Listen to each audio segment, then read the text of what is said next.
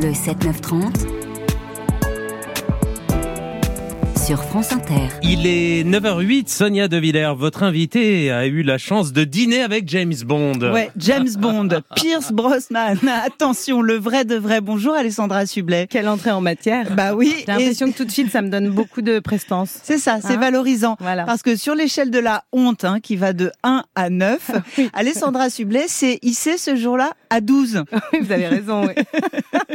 Explication, c'est Oui, cela? explication. D'abord, bonjour à tous. Merci Sonia de m'inviter. Euh, Effectivement, le père de mes enfants est producteur de films, Clément, et il me dit un soir, écoute, il était en train de faire un film avec lui et Emma Thompson à Paris, et il me dit, viens, on va dîner avec lui, et je lui dis avec plaisir, évidemment. Donc on va dans un restaurant dont les étrangers raffolent, et euh, on commence notre conversation en anglais. Moi, avec mes deux, trois mots de vocabulaire à l'époque, je galère un petit peu, mais je comprends à un moment donné, une fois qu'on a passé en revue sa carrière, ses chouettes films, que euh, il se sent seul et qu'il s'est fait larguer. Parce qu'il me dit she passed away en parlant de sa femme. Et moi, dans ma tête, she, elle, passed, passé away son chemin. Elle a passé son chemin. Et donc, je suis hyper remontée contre elle. Et je lui dis, mais non, mais on largue pas James Bond comme ça. C'est pas possible. Euh, non, mais quand même, j'espère qu'elle a bien les boules, etc. Et Clément me mettait des coups de coude et je ne comprenais pas. Et je lui dis, mais qu'est-ce que t'as? Et il me dit, Alessandra passed away, elle est morte. Et lui, à côté, il me dit, oui, d'un cancer. Voilà, ça, ça s'appelle un grand moment de solitude. Mais euh, nous nous sommes recroisés des années plus tard. C'est vrai J'allais interviewer la, la, la, fille qui essaye de se placer, Leonardo DiCaprio à Londres pour son film à l'époque, et, euh, et on s'est revus dans ce bar londonien. Et il et se souvenait de vous. Il se souvenait de moi parce qu'il m'a dit "Hey, Miss passed away", et on a partagé un petit verre. Et effectivement, après la mort euh, de, de, sa femme d'un cancer, c'est sa fille qui était morte d'un cancer des ovaires, et euh, la, malheureusement, le, la vie n'était pas aussi rose pour lui. Mm. On va parler d'une série, Edouard, que je suis sûre que vous l'avez déjà vue. Il est pas macho, du coup, quand on a, si un jour on le recevra, on lui dira. Trois prix d'interprétation, les plus grands festivals. Où on cherche un sauveur. Ou une sauvetrice. Dites-moi, à l'époque, vous aviez rencontré Kim Basinger, quand même? Bertrand Delanoë, qui récemment aussi euh, nous a loué vos louanges, nous a, non, vanté vos, euh... Pascal Obispo, bienvenue.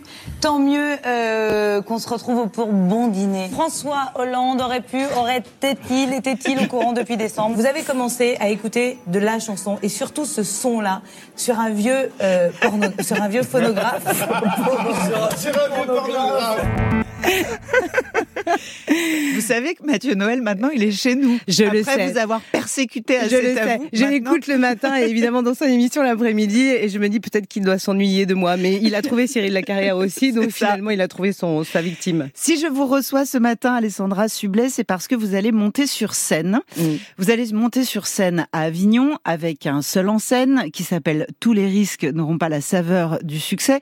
Et dans ce seul en scène, vous arrivez avec une dire une forme de maxime, de philosophie qui est il faut être indulgent avec soi-même et que globalement pour avancer, il vaut mieux reconnaître ses faiblesses. Donc ce que je viens de diffuser à l'antenne, vous allez l'assumer sur scène. Mais de toute façon, je l'assumais déjà quand oui. on est en direct tous les jours et surtout avec un invité, des bourdes on en fait mm. et euh, c'est pas grave. Avec le recul, on assume, euh, on apprend à, à, nier un peu plus le regard des autres parce que c'est ça souvent qui nous bride et nous empêche d'avancer. Et encore une fois, on se construit. Celui qui sait admettre ses faiblesses avance plus facilement que les autres. C'est un peu le souci aussi dans notre société parce qu'on est bridé par les injonctions euh, de cette société. Moi, je les ai vécues au travers de ma vie personnelle et professionnelle, donc j'en parle aussi. Euh, on est bridé euh, par ce que j'appelle euh, les croyances limitantes, c'est-à-dire je suis trop vieux, je suis trop nul, je suis trop jeune, je, ne suis pas assez spécialisé dans tel domaine, donc je vais pas y arriver. Tout ça, à un moment donné, fait que je pense que nous entamons un chemin et que nous n'allons pas au bout de ce chemin. Moi, ce que je voulais dire dans, son dans ce seul en scène, c'est pas regardez ma vie, elle est géniale. De toute façon, je ne la raconte pas, je ne fais pas que ça. Je me sers de certains éléments de ma vie personnelle et ma vie professionnelle pour dire aux gens ça va, on peut arrêter de se flageller. On n'est ouais. plus au Moyen Âge. On peut avancer. On a, on, on, on, a dans nos sociétés avancé économiquement, socialement. Donc vous, donc vous vous servez euh, des foirades, donc vous vous servez ouais. des doutes, vous vous servez des errements, vous, mm -hmm. vous vous servez de ce qu'on appelle communément un échec, ouais. en disant mais hum, est-ce que c'est vraiment un échec? Et, et, comme vous avez été très tôt une femme publique, puisque très jeune mm. euh, vous avez été animatrice à la radio puis à la télévision et euh, vous avez vraiment affronté euh, des audiences gigantiques gigantesque. Tout ça, c'est fait sous le regard quand même des, des Français.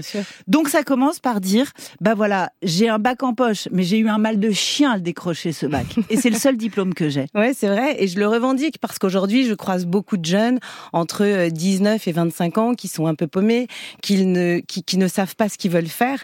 Et je leur dis et je leur répète, c'est pas grave. Parce qu'on peut avoir des errances à un moment donné dans nos vies.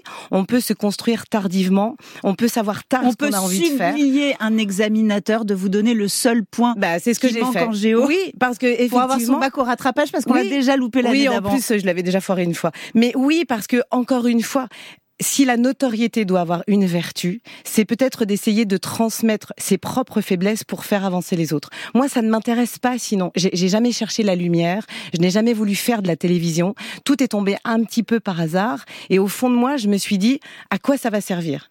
Et c'est le début de cette réflexion finalement. Et ce moment d'humiliation où on ne sait pas qui est Joséphine Baker. Oui, parce que je me suis retrouvée dans certains dîners mondains. Je suis provinciale. Quand je suis arrivée à Paris, j'ai eu longtemps le sentiment de pas être à ma place. Je redoutais qu'on m'interrogeait sur euh, le, le, dernier fait d'actualité, le dernier film, le dernier livre paru. Et je tombais parfois au milieu de tablés avec des gens qui parlaient de choses, de gens que je ne connaissais pas.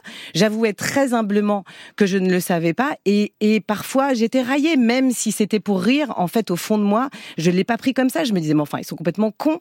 Euh, quoi, comme si dans la vie, il y avait une échelle de la culture de 1 à 10 et que donc moi, en fait, j'étais bloquée à moins 2. Eh bien, non. Moi, j'ai eu beaucoup de chance dans mon métier pendant 20 ans de rencontrer, et je le dis dans le spectacle, des gens formidables. Et, et, ce sont d'ailleurs souvent les plus érudits, les plus curieux, bah, les Jean plus Dormesson. Jean Dormesson, qui a été, mais vraiment un, un invité et euh, une connaissance qui a, qui m'a permis, en tout cas à un moment donné, comme Jacques Chancel, de comprendre que j'étais pas nulle, que c'était normal, qu'on bah, prenait du Jean temps. Jean vous lui dites, j'ai du mal à finir vos Mais bouquins. oui, j'y arrivais pas à l'époque de C'est à vous. Sincèrement, quand je recevais euh, euh, d'énormes pavés comme ça, je, je, regardais mon producteur Pierre-Antoine Capton, je disais putain merde. Merde, et je comprenais pas en plus certaines lignes. Il y avait des mots très érudits et je venais pas du mmh. tout de cette culture-là. Mmh. Et Jean a fini par concéder. Ma chère, merci pour votre honnêteté, mais ce n'est pas grave. La télévision est un cirque, un stade. Allons-y, allons nous divertir. Et au final, c'est tous ces gens-là qui ont fait ma culture. Mmh. Ça, ça c'est resté dans les annales euh, de C'est à vous. Votre maman, qui elle était assistante sociale. Ouais. C'était vraiment votre confidente et ça ouais. l'est encore aujourd'hui. Vous vous appelez une fois par semaine, paraît-il Non, hélas, ma, ma, mère est décédée, donc euh, récemment. Et les... Je suis désolée, je ne non, le savais non, pas. mais, mais vous n'aviez pas à le Laurent. savoir. Euh, et c'est vrai que c'était euh, ma plus fidèle militante qui, euh, là, m'a lâché. Alors, on va pouvoir continuer le dîner. Je vais essayer de prendre mes deux rames et d'y aller. Il faut rester naturel. Mm. Cet épisode avec François Hollande m'a beaucoup appris. D'abord, euh, après cet épisode malheureux, euh, je lui ai fait une petite lettre Vra vraiment pour m'excuser parce petite que lettre, une petite lettre. Non, mais parce que j'écrivais beaucoup à mes invités. Je, je les remerciais d'être venus. À l'époque de C'est à vous, il faut pas oublier, c'était 45 000 téléspectateurs au départ, à la fin un million. Et c'est vrai qu'à un moment donné, quand ça commençait à prendre, j'avais tellement de bienveillance pour ces gens-là, juste de venir chez nous, que j'étais très heureuse. Et quand euh, il est revenu en force pour la présidentielle de 2012, eh ben c'est mon talk show qu'il a choisi. Et je me rappelle, il y a beaucoup de médias qui disaient non mais qu'est-ce qu'il va foutre chez Sublet enfin, En gros, qu'est-ce qu'il va foutre chez la meuf qui a le moins de culture au monde. Oui, mais Sublet, avait un talk show qui marchait pas mal. Et au final, euh, ce, cette bourde avait créé un lien entre nous. Et c'est vrai qu'à ce moment-là, dans l'impossibilité de parler de politique, le fameux temps de parole, je lui ai alors posé une seule question. Je lui ai dit, voilà, vous êtes à l'aube d'un potentiel quinquennat. Qu'aurait pensé votre maman? Et ça avait créé un lien. Donc encore une fois, il faut pas s'inventer une place dans la société. Il faut pas non plus croire que parce qu'on étale sa culture, on est plus intelligent que les autres. Moi, je trouve que ceux qui nous écoutent, ceux qui nous regardent, sont parfois beaucoup plus intelligents que nous. Souvent dans mon métier, j'ai rencontré des gens à la radio, à la télé qui avaient vraiment l'impression. Ça a créé un lien avec vos invités. Ah, ça a créé sûr. un lien avec les téléspectateurs. Aussi, parce Et- que je crois que j'ai respecté ça chez eux. La vraie question, c'est comment ne pas faire de ces bourdes, de ce manque de culture, de cette spontanéité, un personnage qui, au bout d'un moment, finit par être une caricature de vous-même. Ah non, mais c'est pas possible. Non, mais je parle que- à quelqu'un qui est passé 40 ans, a dit j'arrête d'être animatrice télé. Oui, bah, J'arrête d'être animatrice télé. oui, mais j'ai pas quand même- arrêté d'être moi. C'est-à-dire qu'aujourd'hui, je vous Bah, parle. c'est bien pour ça. Je- mais arrêtez d'être animatrice oui, télé. bien sûr, parce que je pense qu'en fait, Parce qu'on s'enferme dans un personnage. Parce qu'en réalité, les animateurs télé qui font ça depuis des années, ils sont tous enfermés dans un personnage. Peut-être, c'est vous qui le dites. Moi, à un Mm. moment donné, je pense que j'y suis tellement allée avec ce que j'étais pendant 20 ans que rien n'est dénaturé chez moi. Je suis toujours la même, sauf que je n'ai plus les mêmes envies. Donc à partir de ce moment-là, je, je déplace pas une personnalité dans un corps, je déplace euh, une personnalité dans un autre milieu. Ouais. Alors moi, je voudrais qu'on parle de votre. Et je suis droite dans mes bottes. Je voudrais qu'on parle de votre corps parce que Oui. ce, ce corps-là, athlétique, androgyne, ses cheveux courts, c'est une féminité qu'on n'a pas beaucoup vue à la télé. Et par ailleurs, c'est une féminité qui s'est racontée avec des livres déjà depuis dix ans, qui a dit haut et fort ce que c'est qu'un baby blues, qui a dit haut et fort ce que c'est qu'un divorce et fuck. Donc c'est ça aussi, c'est une façon de construire sa féminité qui est pas très courante à la télévision française. Euh, voilà. Là, c'est le disque du jour et c'est spécial pour notre génération à toutes les deux parce qu'on a le même. Ça me plaît.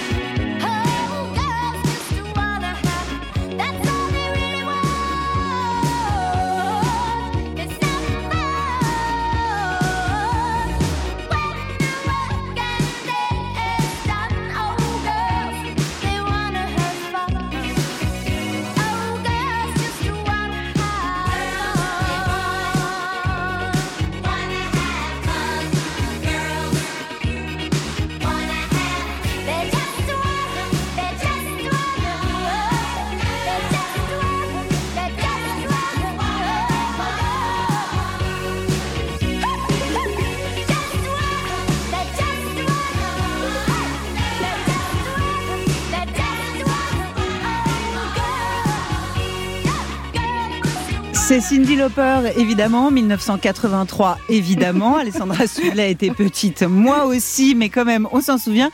Et le titre, c'est Girls. Just want to have fun. Il faut quand même que Alessandra Sublet sache, mais elle le sait parce qu'elle nous écoute régulièrement, Ouais. que beaucoup d'invités se sont manqués de mon accent anglais.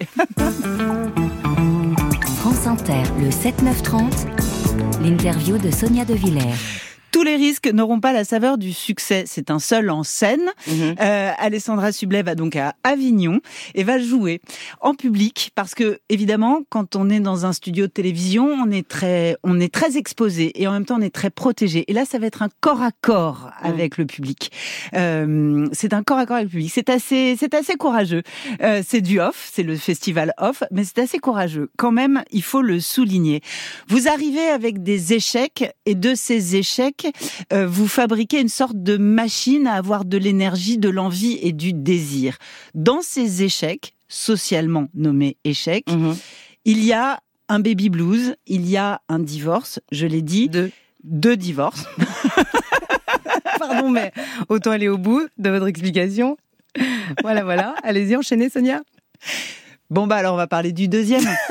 Ah oui, euh, oui, c'était important parce que euh, au moment où je divorce, je me rends compte que même si le divorce est banalisé dans notre société, il reste néanmoins un peu traumatisant pour ceux qui le vivent, et surtout quand on a des enfants. Mhm. Le regard des autres d'abord, d'une, euh, le regard de, de Pas tous les autres, parce que vous en parlez à votre grand-mère. alors, c'est ça qui est dingue. C'est que j'en parle à ma grand-mère qui à l'époque a 80 ans et euh, je lui dis bah voilà, c'est horrible en fait, je vais divorcer. Donc du coup, je me débattais avec mes convictions, mes envies, les dommages collatéraux que cette séparation engendrait, mes enfants et en fait, je lui dis mais regarde, pourquoi moi ça m'arrive toi, tu t'es jamais posé de questions, tout était rose avec papy, et là, en fait, on commence à avoir une vraie conversation où elle me dit, quoi, tout était rose avec ton grand-père? Non, moi, il y a des jours, j'aurais pu le tuer à main nue, mais je m'interdisais de le quitter. Et je lui dis, mais pourquoi?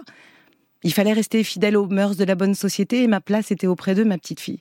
Et là, je me suis dit, non de Dieu. Mhm. Nous avons une, une, deux, trois décennies d'écart.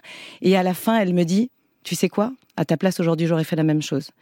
Et c'est tellement réconfortant d'avoir un aîné qui vous juge pas et qui, même avec quelques décennies d'écart, en fait, vous pousse à vous émanciper parce que c'est ce qu'elle était en train de faire. Alors même que mes parents étaient mariés depuis plus de 40 ans, que j'avais beaucoup d'admiration pour eux, je me suis dit, non, mais, Mais, là, on parle d'une femme publique qui assume euh, publiquement dans les interviews euh, son divorce Ouais, et qui se retrouve avec des milliers de commentaires ouais, rageux, rageux. sur Mm. les réseaux sociaux. Oui, issus pour la plupart de, de femmes de mon âge. Donc moi j'ai 46 ans, à l'époque j'avais une quarantaine d'années, qui en gros ne comprenaient pas qu'au gré d'une interview, dans le L notamment, euh, j'avais pu dire que lors d'une séparation, une femme devait aussi un peu s'affranchir de son rôle de mère, puisqu'elle les laissait partir un peu avec leur papa, et qu'il fallait penser un peu à soi. Oh, qu'est-ce que j'avais pas Et dit en plus, vous vous êtes installé dans le sud alors que vos alors, enfants voilà. sont en région Donc, parisienne. en gros, ça voulait dire je largue tout le monde, plus rien à faire. Pas du tout. J'essayais juste d'expliquer. Mais attendez, je comprends pas. Moi, effectivement, je veux bien essayer d'être solidaire de, de vos hashtags, mais vous n'avancez pas au même rythme en fait dans vos vies quotidiennes.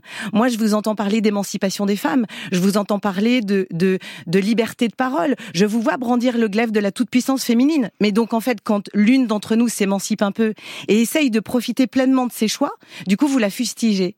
Et j'étais pas d'accord.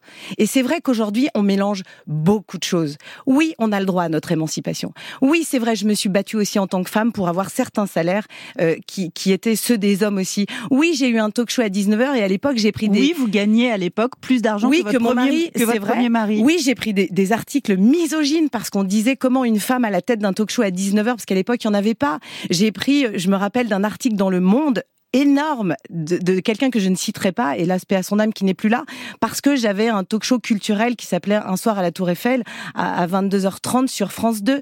Donc en fait, moi, j'ai jamais rien dit. J'ai Bah, un peu... dans les attaques d'Ardisson, pardon. Hein, Ah, il n'y avait pas que lui. Euh, non, mais Ouais, mais les les attaques... attaques d'Ardisson, Oui, c'est vrai. qui, qui, qui vous déglinguaient à longueur d'interview parce que vous étiez euh, un visage du service public et parce que vous étiez totalement C'est vrai. il y avait une misogynie mais, pas possible. Mais à l'époque, quand j'ai euh, créé mon émission qui s'appelait Je les dimanches sur France Inter, c'est pareil. J'ai entendu des choses pas possibles. Mais encore une fois, je crois qu'il y a cette force au fond de moi qui fait que je sais pourquoi je fais les choses. Et quelque part, je vous emmerde. C'est-à-dire, je pense que je vais y arriver. Je pense que je peux avancer. Oui, je ne viens pas d'un monde socialement très élevé. Oui, j'ai pas un background culturel énorme. Non, on n'allait pas voir Truffaut et Hitchcock au cinéma. Mais les gars, j'ai pu me construire avec Top Gun, avec Pretty Woman et avec Bridget Jones.